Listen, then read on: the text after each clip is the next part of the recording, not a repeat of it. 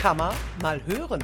Nachgehakt, nachgefragt. Der Podcast der IHK Siegen. Mit aktuellen Themen aus der Wirtschaftsregion Siegen-Wittgenstein und Olpe. Mit Blick auf den Gaspreis bekommt manch einer gerade schwitzige Hände. Das liegt nicht daran, dass heute ein besonders warmer Tag ist. Äh, wie schwer sind die Auswirkungen auf die Wirtschaft bei uns in Siegen, Wittgenstein und Olpe? Und mit Blick auf die Heizkosten gefragt, auf was für einen Winter steuern wir eigentlich geradezu, wenn wir uns das jetzt hier angucken? Ich bin Kim Miriam Jutt und ich will versuchen, heute mit Ihnen die Problematik zu umreißen, hier bei Kammer mal hören, dem Podcast der Industrie- und Handelskammer Siegen und einen vorsichtigen Blick auf Lösungsmöglichkeiten und die Zukunft werfen. Mit jemandem, der sich auskennt. Thomas Mehrer, Geschäftsführer der Siegener Versorgungsbetriebe. Vielen Dank für die Einladung hier heute zu Ihnen. Hallo Frau Jutt, vielen Dank für die Einladung, dass ich hier sein darf. Sehr gerne, Herr Mehrer. Äh, wie viel teurer ist das Gas bei Ihnen in den letzten boah, Pi mal Daumen, acht Monaten geworden. Von welcher ähm, Steigerung reden wir hier? Ja, wenn man es mal pauschal beziffert, Frau Jud, können wir schon sagen, dass das Gas bei uns im Portfolio, im Einkauf ungefähr 50 Prozent teurer geworden ist. Und das müssen wir natürlich auch an unsere Kunden weitergeben.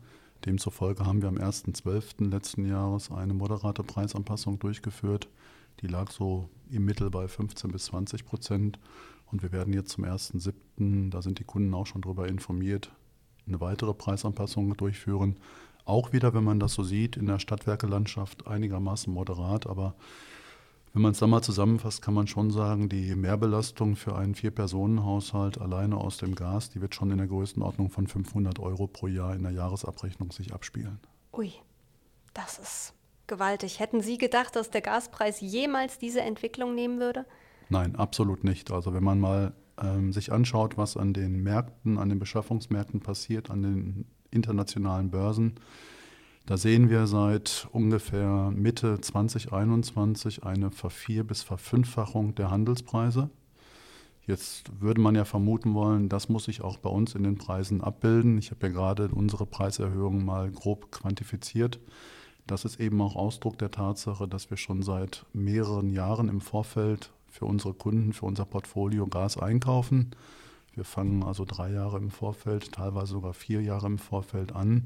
Das heißt, das, was wir heute an Verkaufspreis 2022 äh, gegenüber unseren Kunden in Rechnung stellen, ist eine Zusammensetzung eines Portfolios, was wir schon seit 2019 aufgebaut haben. Dementsprechend dort auch noch niedrige Notierungen eingeflossen sind. Aber wenn Sie mich vor einem Jahr gefragt hätten, ist es vielleicht mal möglich, dass am kurzfristigen Terminmarkt wir Preise sehen von 250 bis 300 Euro die Megawattstunde. Ich übersetze das mal. Das sind circa 20 bis 30 Cent pro Kilowattstunde. Unser Verkaufspreis liegt aktuell unter 10 Cent die Kilowattstunde. Dann hätte ich das niemals für möglich gehalten. Was sind denn eigentlich die ursprünglichen Gründe und wann hat diese Preissteigerung denn angefangen? Die Preissteigerung im Gasmarkt hat angefangen, wir reden jetzt ja vielleicht erstmal nur über das Gas, ähm, hat angefangen so im zweiten Quartal 2021. Und man kann es schon jetzt in den Zusammenhang bringen der letztendlich erkannten und auch durchgeführten Absichten Russlands, eben die geopolitische Situation in Europa neu zu ordnen. Es ist dann so gewesen, dass in 2021 die Speicher in Deutschland ähm, nicht so befüllt wurden, wie sie die Jahre zuvor befüllt wurden. Das hat am Ende einen Preisanstieg bedeutet in, im Jahresverlauf, dann im dritten und im vierten Quartal. Das ist aber alles Teil der Strategie Russlands und von Putin gewesen ja, wahrscheinlich Europa auch ein Stück weit in die, in die Knie zu zwingen, auf Basis von hohen Energiepreisen die Wirtschaft in den Kollaps zu führen. Und wenn man ehrlich ist, da ist noch vieles möglich in diesem Jahr. Das sind ja jetzt erstmal düstere Aussichten. Äh, welche, welche Auswirkungen äh, spüren wir denn hier bei uns in Siegen-Wittgenstein und Olpe in der Wirtschaft? Ähm, es wird ja auch gemutmaßt, dass die Wirtschaft jetzt früher oder später anfangen muss, den Gasverbrauch zu drosseln oder teilweise schon angefangen hat. Ja, das muss man jetzt, glaube ich, differenzieren. Ähm, den Gasverbrauch zu drosseln ist sicherlich ähm, erstmal eine grundsätzlich notwendige Aufgabe und auch ein notwendiges Thema. Gilt nicht nur für die Industrie und das Gewerbe, sondern gilt natürlich auch für die Privathaushalte.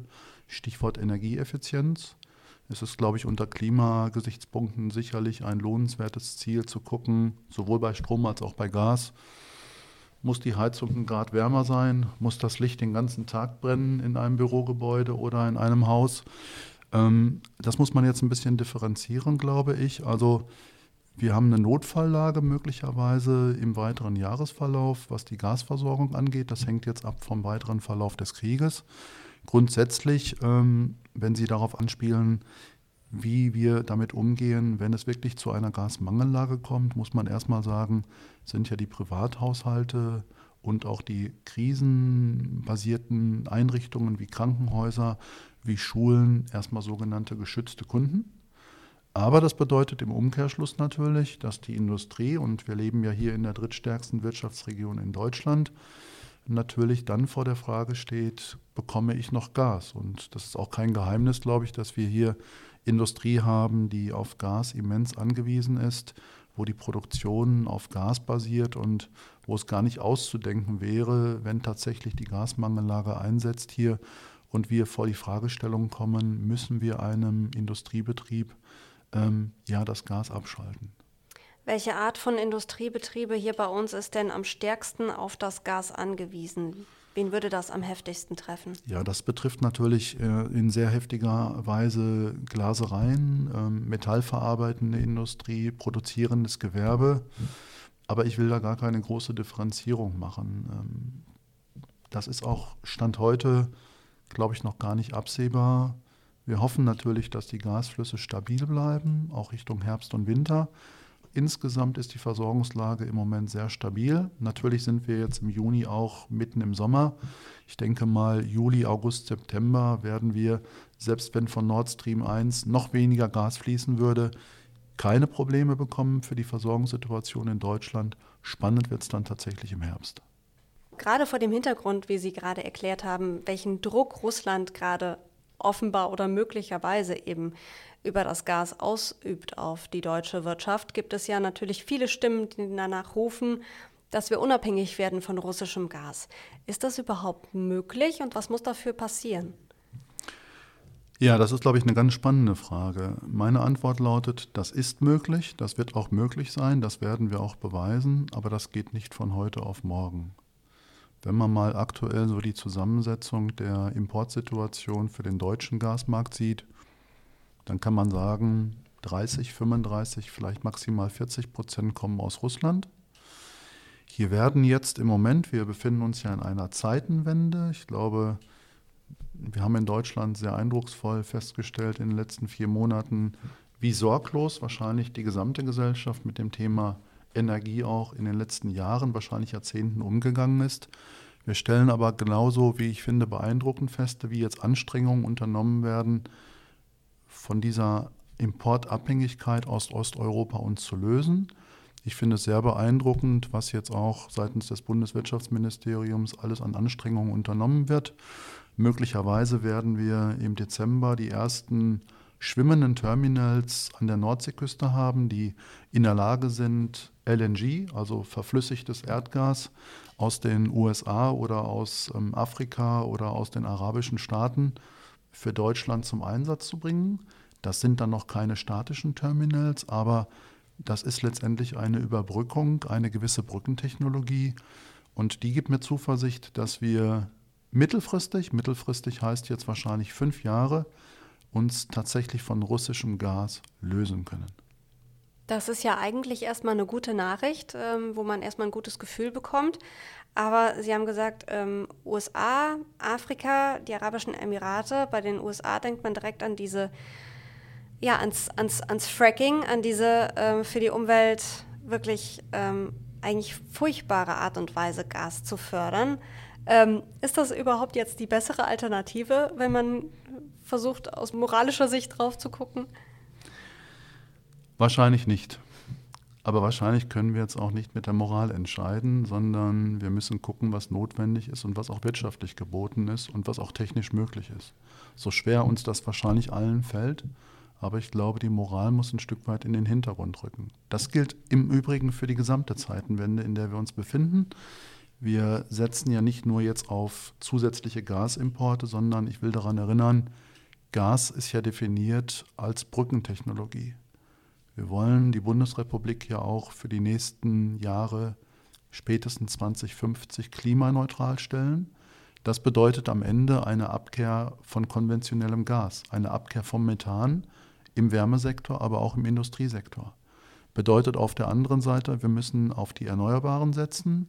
Wir müssen darauf setzen, dass wir grünen Wasserstoff in ausreichender Form, technisch und wirtschaftlich verfügbar für Deutschland und auch für diese Region hier ähm, erzeugen können, um tatsächlich uns vom Gas zu lösen. Engagieren Sie sich als SVB auch, was das angeht, das Thema Wasserstoff? Das Thema Wasserstoff haben wir jetzt aufgenommen. Wir haben vor circa vier Wochen einen ersten Gesprächskreis mit der Industrie, mit den Verkehrsbetrieben hier initiiert. Und da geht es darum, letztendlich zu gucken, wo ist Bedarf für grünen Wasserstoff, möglicherweise in einer Übergangsphase auch für blauen Wasserstoff in einer Übergangsphase zu gucken, wo ist der Bedarf und wo können wir und in welcher Form können wir diesen Bedarf auch decken. Also wo kommt dann am Ende der erzeugte Strom, der erzeugte Wasserstoff her? Da mag es auch lokale, regionale Ansätze für geben im Bereich der erneuerbaren Energien. Da wird natürlich auch unser heutiges Gasnetz eine zukünftig sehr strategisch bedeutsame Rolle spielen. Und da haben wir uns jetzt mal ein Projekt vorgenommen mit der Industrie, mit anderen Partnern zusammen, und gucken, was für diese doch so wirtschaftsstarke Region hier möglich ist. Hm. Äh, Sie haben eben gesagt, grüner und blauer Wasserstoff. Grüner Wasserstoff, klar, also klimaneutral produzierter Wasserstoff. Was ist blauer Wasserstoff? Blauer Wasserstoff basiert im Wesentlichen noch auf Gase. Ah, okay. Also wird dann praktisch wahrscheinlich äh, chemisch synthetisiert Spannend. Aber nochmal zurück zur äh, derzeitigen Situation, weil vieles davon ist einfach noch Zukunftsmusik. Sie haben ähm, sich darüber dann eben auch mit Unternehmen hier aus der Region ausgetauscht. Was kriegen Sie denn von denen für eine Stimmung mit? Wie groß sind die Sorgen, die die sich aktuell über die Gasversorgung machen? Ja, ich glaube, das kann man hier sehr offen sagen. Ähm, da bestehen sehr, sehr große Sorgen. Ich kann das absolut nachvollziehen und Klar ist, wir in der Verantwortung hier als Gasverteilnetzbetreiber machen uns ja genauso große Sorgen. Ja, das ist nicht auszumalen, wenn es wirklich dazu kommen würde, dass wir eine Gasmangellage hier haben. Auch die Entscheidung zu fällen, wer wird dann gegebenenfalls zunächst zuerst vom Netz genommen, das wird keine einfache Entscheidung sein. Laut Notfallplan ist das der Bundesnetzagentur vorbehalten, mhm. diese Entscheidungen dann auch vorzugeben. Ob das dann in der Realität, Frau Jud, auch tatsächlich so kommen wird oder ob die Verantwortung dann nicht dezentral bei den Verteilnetzbetreibern liegen wird, da kann man jetzt nur drüber spekulieren. Wir hoffen natürlich, dass diese Situation nicht eintritt und ich möchte nochmal betonen, aktuell sind die Gasflüsse stabil.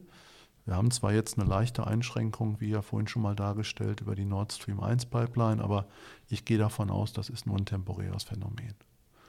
Also das heißt, sollte die Gasversorgung zusammenbrechen im weitesten Sinne, dann müssten Sie entscheiden, wer als erstes vom Netz geht? Sie persönlich? Oder ähm, haben Sie da sowas wie ein Notfallgremium hier? Wir haben natürlich einen Krisenstab hier, aber ich sage nochmal, es ist der Bundesnetzagentur vorbehalten. Die wird in dieser Rolle als Bundeslastverteiler agieren. Wie dann die Praxis aussehen wird, das wird eine spannende Frage sein. Wer die Verantwortung dafür übernimmt, das wird, das wird wirklich spannend sein. Also dann, dann wirklich drücke ich Ihnen die Daumen und hoffe mal wirklich für Sie, dass Sie diese wirklich furchtbar schwierige Entscheidung nicht treffen müssen dann im Ernstfall, weil das wird ja dann also dann, ich meine, sie entscheiden ja dann, oder wer auch immer dann entscheidet, entscheidet dann über Existenzen hier bei uns in der Region. Das ist ja Wahnsinn. Ja, das, das wäre so, das ist ganz klar, das würde auch eine, sicherlich eine Wirtschaftskrise mit sich hervorrufen, weil es ist ja dann auch davon auszugehen, wenn wir tatsächlich in eine Mangellage hier kommen, dass das dann kein, kein, kein kurzfristiges Phänomen sein wird, sondern ich habe zuletzt mal an anderer Stelle in einem Interview davon gesprochen, dass mein Eindruck ist, dass wir uns schon in einer Art dritten Weltkrieg befinden, der aber eben über Warenströme, über Energie auch ausgefochten wird. Und wenn man das mal so als Grundlage nimmt, dann glaube ich nicht, dass wir dann über kurzfristige Phänomene sprechen, dass äh, Russland, die Gazprom, das Gas für wenige Tage nur abschaltet, sondern dann kann man davon ausgehen, dass wahrscheinlich ein Machtkampf entsteht und ähm, das über einen längeren Zeitraum ist. Und Ui. Das klingt ja geradezu apokalyptisch. Also wenn man, wenn man davon, davon ausgeht, dass das die Bedrohungslage ist, dann sind Sie doch mit Sicherheit, dann investieren Sie doch mit Sicherheit auch ganz viel Energie darin, äh, darauf vorbereitet zu sein, auch Zeichen zu erkennen. Wo genau schauen Sie denn jetzt hin, um zu erkennen, wie weit oder wie fern das noch von uns entfernt ist? Ja, das, ist, das trifft die ganze Branche so. Also wir kriegen natürlich täglich Informationen über die Gasflüsse. Aber ich möchte nochmal betonen, wir sind natürlich auf Ebene der Netzbetreiber die unterste Stufe. Wir sind hier der sogenannte Verteilnetzbetreiber. Es gibt überregionale Netzbetreiber, die viel eher davon betroffen sind, die letztendlich auch die Koordination übernehmen, die an den Importpunkten auch die Netzverantwortung tragen. Und insofern beobachten wir die Situation, sind aber sicherlich nicht an der Stelle in vorderster Front und können auch wenig agieren an der Stelle. Wir Das haben also keinen natürlich. Handlungsspielraum. Wir haben schon darüber gesprochen. Russland ist da in, an dieser Stelle jetzt wahrscheinlich gerade der, der wichtigste Player, auf den es zu achten gilt oder beziehungsweise mit dem es irgendwie umzugehen gilt, aber ja auch nicht von, von Ihnen oder von mir, sondern von der deutschen Politik. Was muss die Politik denn Ihrer Meinung nach jetzt tun, um äh, dem irgendwie entgegenzustehen? Ja, ich glaube, im Moment ist die Politik in Form auch des Wirtschaftsministeriums sehr umtriebig unterwegs. Das, was da passiert, ist, glaube ich, ein Ausdruck auch, dass man die Zeichen der Zeit erkannt hat. Es wird versucht, in relativ schneller Art und Weise eine Diversifizierung der Energiebezüge, wir reden nicht nur über Gas, sondern auch über Strom, ähm, herbeizubekommen. Das geht nicht von heute auf morgen. Das wird ein mittelfristiger Prozess über die nächsten wahrscheinlich fünf bis zehn Jahre sein. Aber ich glaube insofern, dass es jetzt darum geht, tatsächlich die Bezugssituation sowohl auf der Gas- als auch auf der Stromseite ähm, deutlich zu diversifizieren. Wir sind ein importabhängiges Land, importabhängig von Energien, von unseren Nachbarstaaten, bislang im Gas sehr stark natürlich von Osteuropa, aber ich will auch nicht verkennen, im Strom sind wir stark importabhängig von Frankreich und von Polen.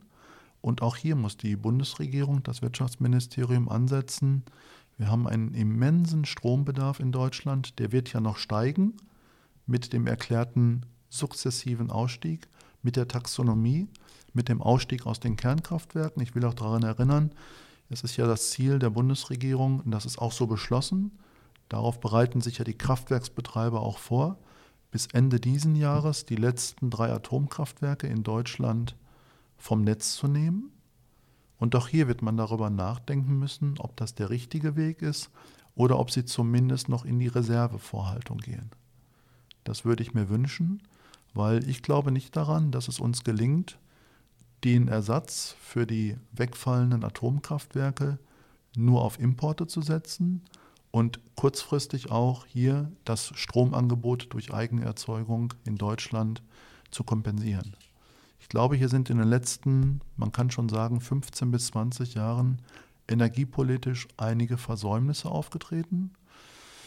Wir haben den deutschen Weg im Bereich der Energiepolitik auch. Wir nehmen ja immer den deutschen Weg für uns in Anspruch.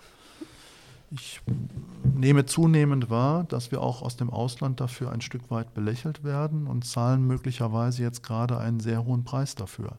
Weil was ist in den letzten Jahren passiert? Wir haben Stück für Stück, ich spreche jetzt mal in Bildern, konventionelle Energieerzeugung aus dem Markt herausgenommen und geben auf der anderen Seite erneuerbare Erzeugung in den Markt hinein.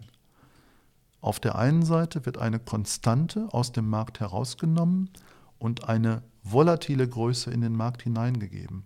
Auch das war am Ende eine Ansage, dass wir eine hohe Volatilität auch an den Beschaffungsmärkten, was die Preise äh, angeht, zu erwarten hatten.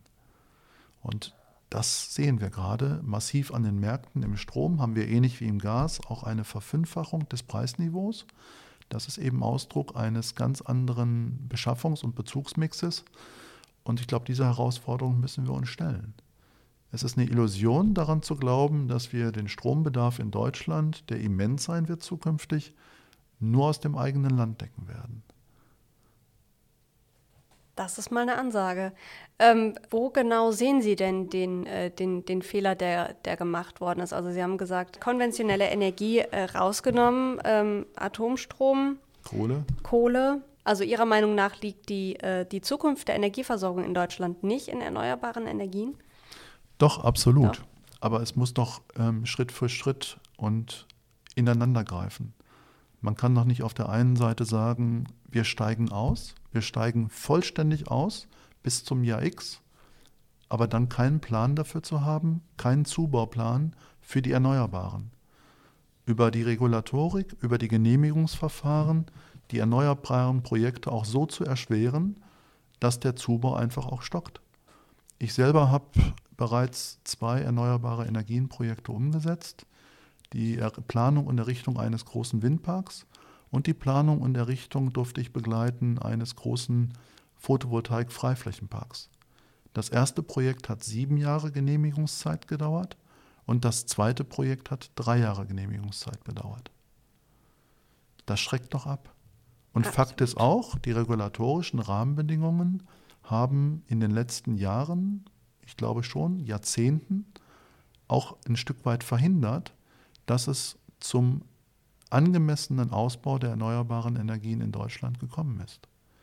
Wir haben in den vergangenen Jahren, da muss auch jeder selbstkritisch sein, die Erneuerbaren immer zu stark, zu sehr mit der wirtschaftlichen Brille betrachtet.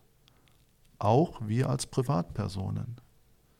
Einem Kunden, dem ich eine Photovoltaikanlage für sein Hausdach angeboten habe, der sagte mir in der Regel immer zuerst, was bringt mir das denn?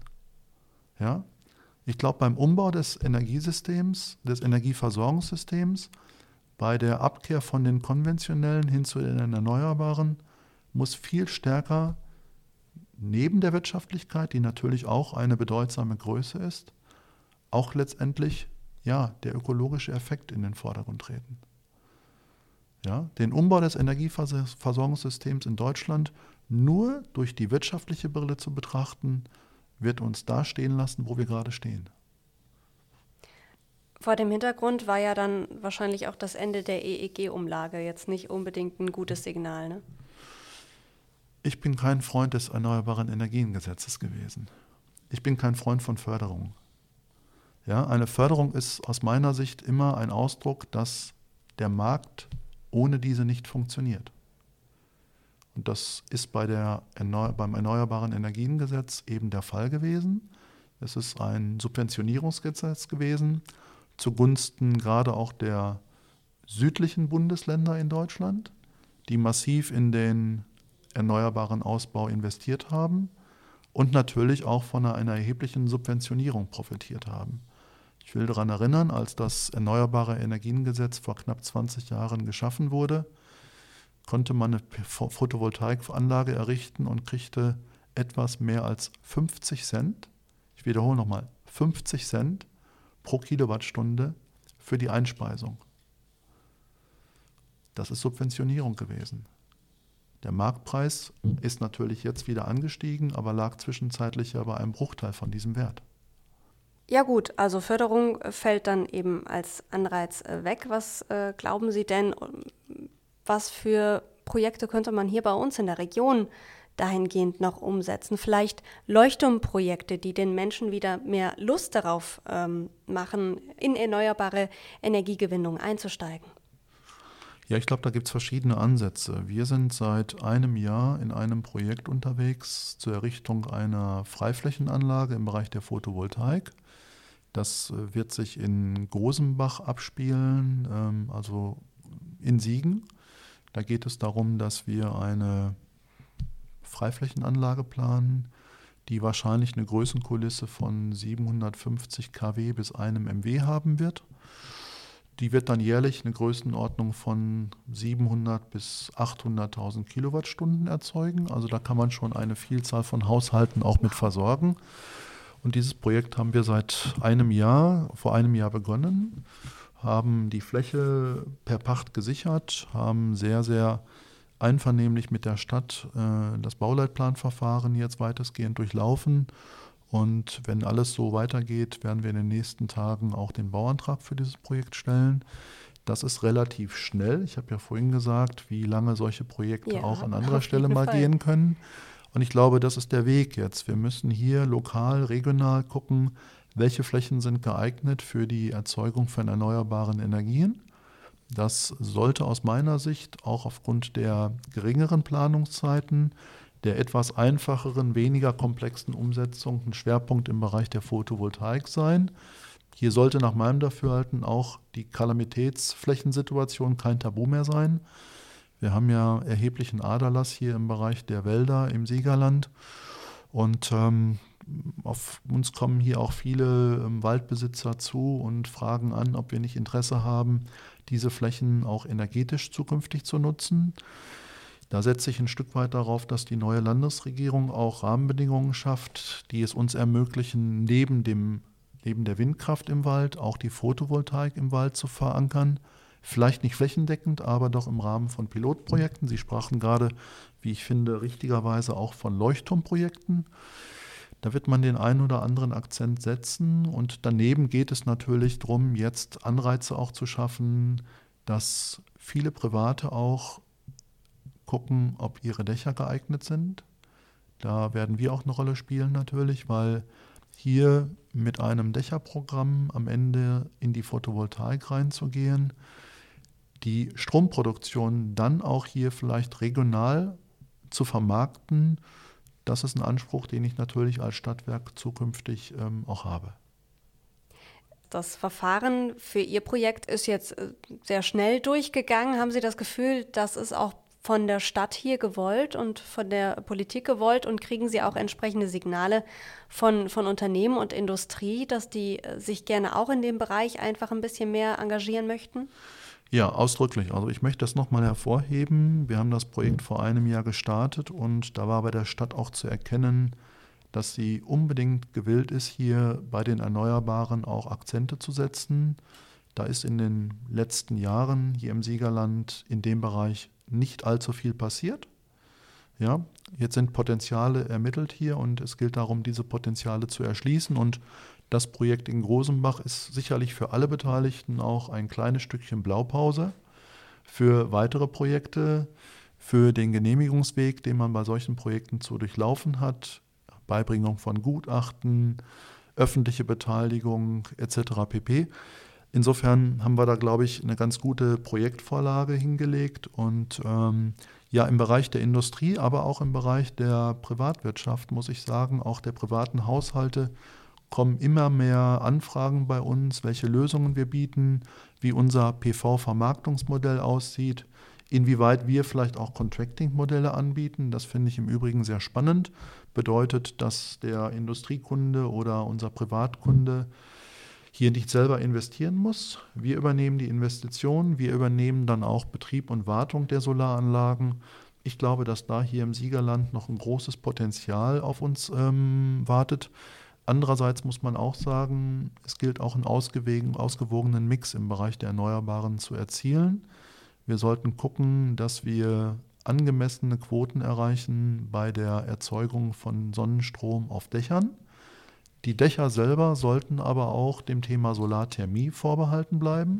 Solarthermie wird ein wesentlicher Baustein auch bei der Umsetzung der Wärmewende hier im Siegerland sein. Und daneben gilt es eben auch große Projekte umzusetzen, die eine entsprechende Skalierung versprechen und eine entsprechende Stromerzeugung in einer Größenordnung bringen, ja, wo wir tatsächlich hier regional von profitieren können. Also bekommt man ja fast schon das Gefühl, dass diese Energiekrise, in der wir gerade stecken, ja gewissermaßen diese ganze Hinwendung hin zu den erneuerbaren Energien äh, beschleunigt. Aber eine gewisse Zeit wird es ja noch brauchen, bis wir, ähm, bis wir das alles so stabil laufen haben, dass wir ähm, davon wirklich alle äh, leben und uns hier unterhalten können mit der Energie. Bis dahin auch mit Blick eben auf die aktuelle Problematik. Können Sie den Verbrauchern in Siegen, Wittgenstein und Olpe, privat wie Unternehmen auch, noch Tipps geben, wie sie Gas sparen können und Strom? Ja, ich glaube, im Bereich der Energieeinsparung haben wir mehr Potenzial, als wir denken. In vielen Gesprächen, da nehme ich immer das Beispiel, wenn ich bei einem Unternehmer oder in einer Organisation in einem Gebäude sitze und unter die Decke gucke, da brennt dann auch, so wie jetzt gerade vielleicht, bei hellem Licht, bei hellem Sonnenlicht, brennt dann das Neonlicht unter der Decke. Das kann man einsparen. Diesen Stromverbrauch kann man einsparen. Es kann im Winter tatsächlich darum gehen, tatsächlich mal zu versuchen, mit einem Grad weniger Raumwärme auch auszukommen. Äh, es kann auch darum gehen, letztendlich mal zu gucken, ob die Heizungsanlage äh, eine Temperaturfühlung richtig eingestellt ist, ob bei einer Heizungsanlage nicht die Absenkung besser genutzt werden kann. Ich glaube, da lauern sehr viele Potenziale. Hinzu kommt einfach noch, dass im Bereich der Gebäudeeffizienz, der Gebäudesanierung noch viele Potenziale lauern. Hier ist natürlich investive Tätigkeit erstmal die Voraussetzung. Gebäude besser zu dämmen, Sanierungen voranzutreiben. Aber auch hier gehe ich davon aus, dass Bund und Länder entsprechende Investitionsprogramme auferlegen, weil in der Zeitenwende, in der wir uns jetzt befinden, ist das Thema Energieeinsparen ganz hohe Priorität. Ja, damit wir hoffentlich dann alle gut vorbereitet sind auf den nächsten Winter, weil ich glaube, selten hat man sich Mitte Juni schon, schon solche Sorgen um den nächsten Winter gemacht. Thomas Mehrer von der SVB sagt, ja, wir müssen uns schon Sorgen machen, aber es gibt auch Hoffnung. Die Flüssiggasspeicher, die jetzt neu installiert werden an der deutschen Küste, die könnten uns schon halbwegs über den Winter bringen. Verbraucher, privat wie in der Wirtschaft haben viele Möglichkeiten, Energie zu sparen und sollten das auch weiterhin im Blick behalten, auch aus ökologischer Sicht. Vielen Dank, dass Sie mit mir darüber gesprochen haben. Alles Gute Ihnen. Ich danke Ihnen, Frau Jut. Kammer mal weiterhören. Auf der Homepage der IHK Siegen finden Sie diesen und weitere Podcasts. Hören Sie mal rein.